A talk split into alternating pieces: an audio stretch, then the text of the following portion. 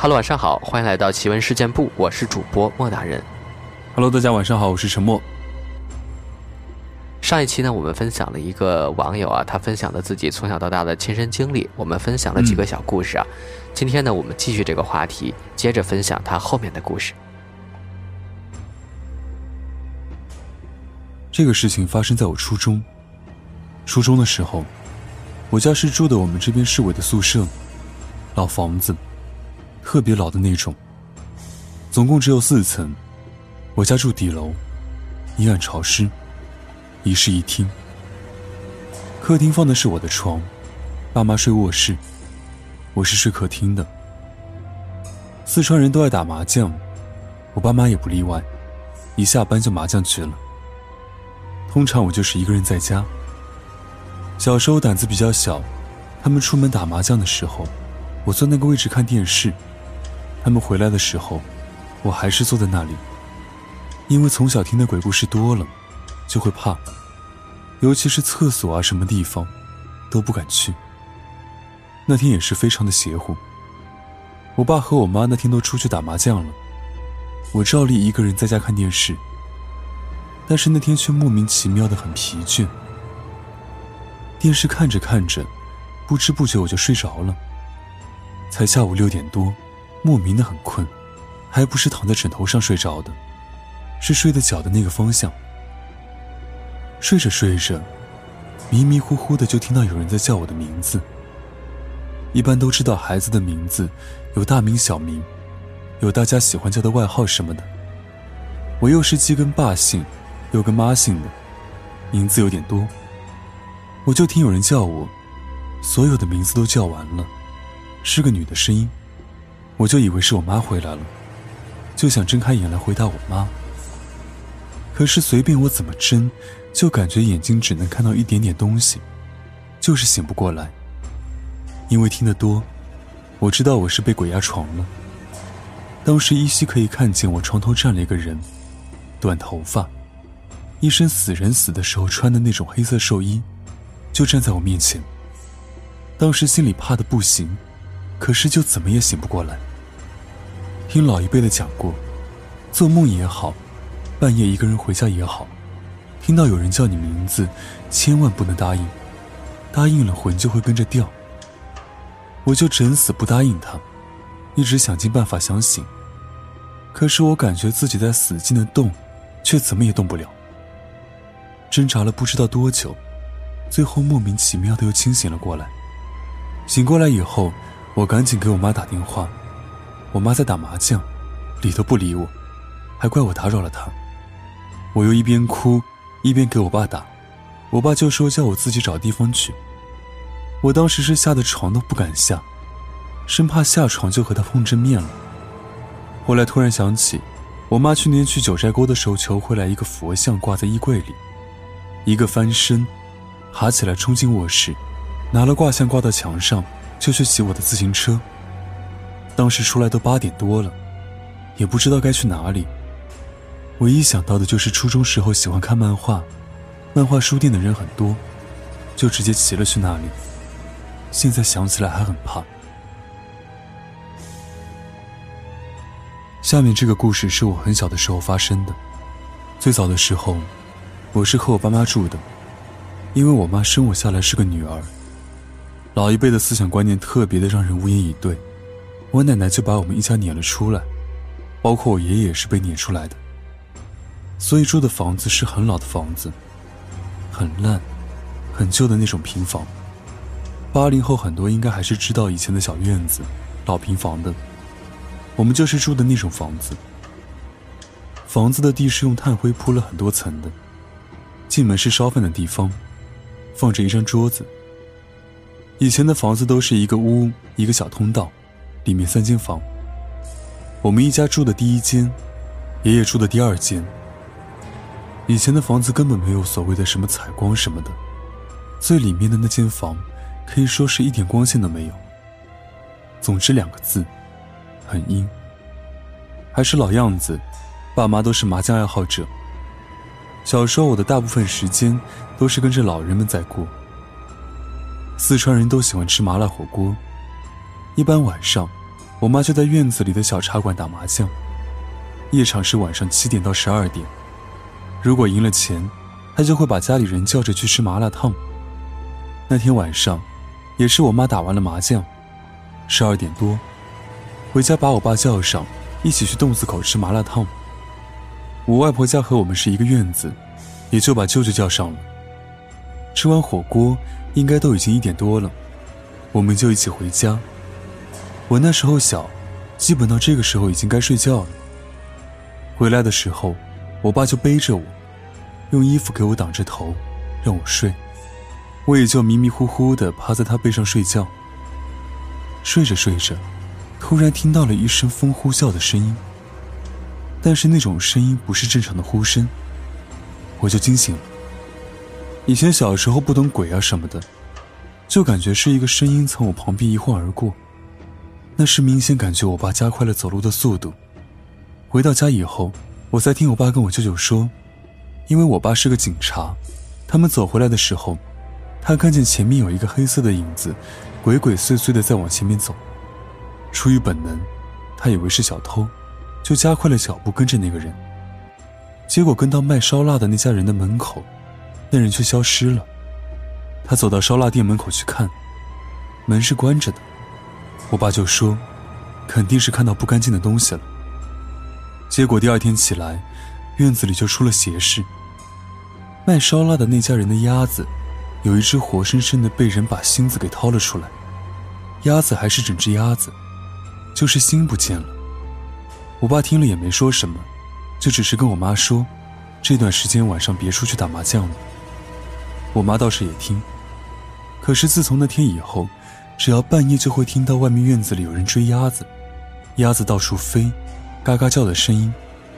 第二天都会看到一只死了的鸭子在不同的地方出现。而且都没有心。后来老人们就说，这是遇到压心鬼了，专吃鸭心的。当时怕的很久都没敢晚上出门。再后来，应该是卖烧腊的那家人请了懂的人来看，就没听见声音了。这也是一件让我想起来还害怕的事情。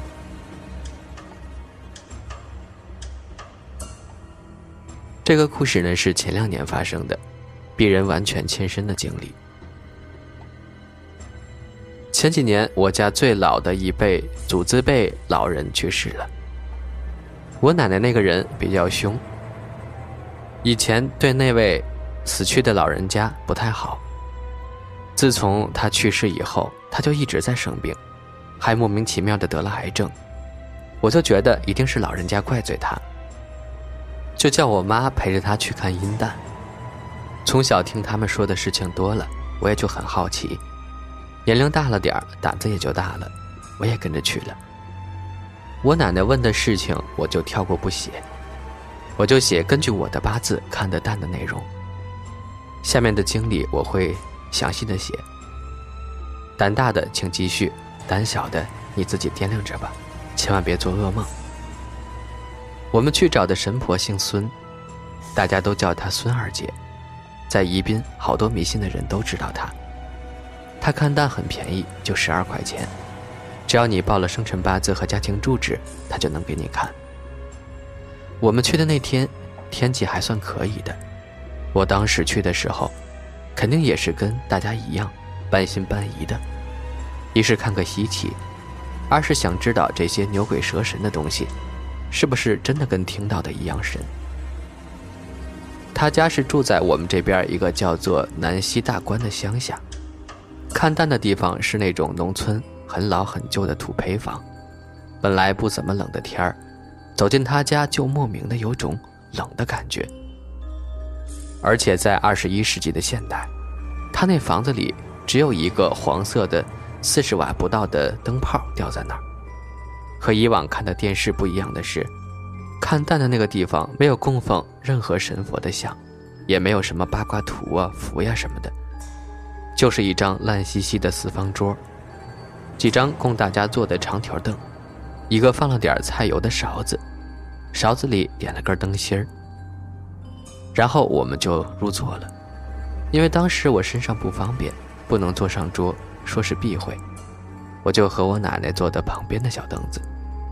靠着门问了生辰八字以后，他就开始点香。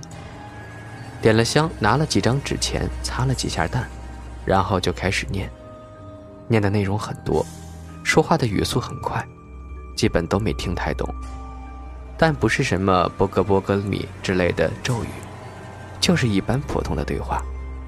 他还要求他叫烧纸钱的时候，我们就往他旁边的地上烧纸钱，然后夏音就正式开始了。他念的内容里依稀能记得一些。是什么？走到地府的第一殿什么的，叫给阴司烧纸钱，不要为难过路人。说是什么堂上红花人，夏音的红花人就是指的女孩子，白花人指的男孩子。什么什么红花根，反正说了很多个殿，一直坐到凳子上念。但是很神奇的是，他就坐在跟我们一样的条凳上，我却听到了马蹄走路的那种声音。当时就觉得瘆得慌了，然后就来了第一个什么娘娘的，说是每个阳间的人在阴间都有一棵花树，下面的这个娘娘就是专职看管这些花树的，然后就问我是不是常常小肚子痛，是不是脚没有力气，是不是总觉着睡不醒觉。别说他说的这些症状，还真都是我当时的身体状况，我就答是。